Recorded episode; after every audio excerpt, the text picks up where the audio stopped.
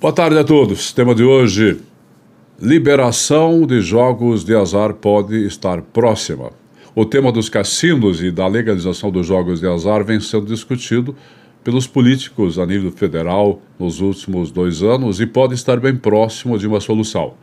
Apesar da forte oposição do movimento Brasil Sem Azar, e dos setores religiosos, parece que o Brasil poderá se juntar à grande maioria dos países do mundo que aceitam a jogatina como um fato da vida social e não como erro moral ou uma fonte de vício a evitar.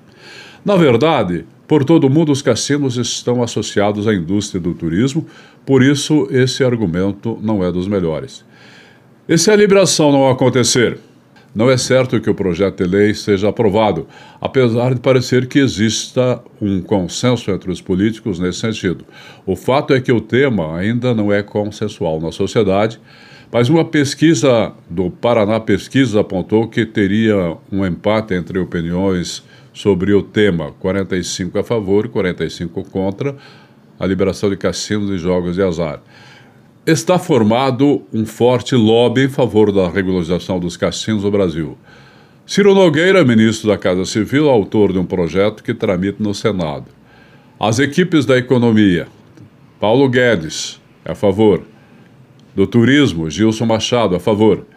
O presidente da Câmara, Arthur Lira, criou um grupo de trabalho para viabilizar o projeto. O objetivo é votar o projeto até o final deste ano. O texto estipula que a União seja responsável por concessão e fiscalização dos cassinos. A previsão é que a legalização dos cassinos renda em torno de 20 bilhões de reais ao ano aos cofres públicos e crie milhares de empregos. Os recursos arrecadados deverão ser direcionados à promoção do turismo no Brasil. O projeto tem em seu bojo o mérito de acabar com as maiores hipocrisias do país. A proibição dos chamados jogos de azar nunca impediu o seu desenvolvimento, seja através de máquinas de caça-níqueis, jogo do bicho, e mesmo cassinos clandestinos e apostas de todos os tipos. No texto em discussão, os estados cuidariam do jogo do bicho de forma legal e os municípios o jogo do bingo.